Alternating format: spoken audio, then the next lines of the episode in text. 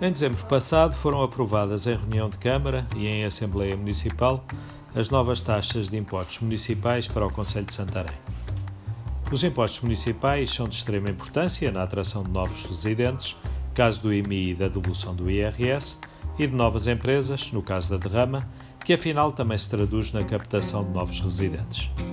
Por isso, a redução da carga nestes impostos, que as câmaras podem decidir, são um ótimo instrumento à disposição de presidentes de Câmara e executivos camarários que desejem realmente o desenvolvimento do seu Conselho. No mandato passado, em que fui deputado municipal, defendi e batalhei ano a ano pela diminuição significativa destes impostos municipais, sem grande êxito. O mesmo fizeram também outros deputados.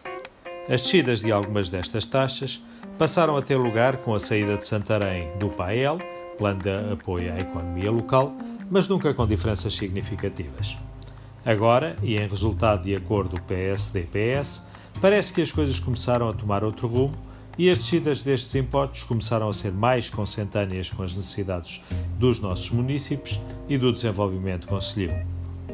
Quanto ao IMI, a taxa a aplicar aos valores patrimoniais tributários passou agora de 0,418% para 0,398%. Significa isto que, se a sua casa tiver um valor de acordo com a avaliação das finanças de 100 mil euros, por exemplo, em 2021 pagou 418 euros e em 2022 pagará 398, ou seja, 20 euros a menos. Nos dois anos anteriores, estas diminuições tinham sido de metade deste valor. Nota positiva para a decisão de, de novo, manter o IMI familiar, que, não sendo uma grande redução, é a que a lei prevê e melhor do que nada.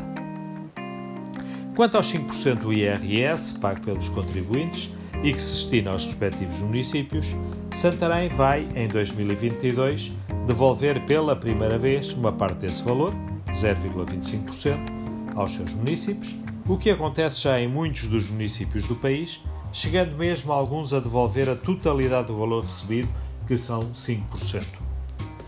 Quanto à derrama, imposto municipal aplicado às empresas e que pode ir até 1,5% do seu lucro tributável, Santarém optou por este ano descer a taxa aplicável às grandes empresas para 1,1% e a taxa para as pequenas empresas passou para 0,5%.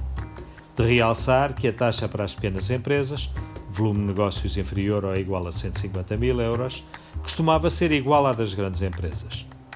No ano anterior, a redução tinha sido de 0,05% para todas e agora é de 0,15% para as grandes empresas e de 0,75% para as pequenas, o que é francamente salientar pela positiva.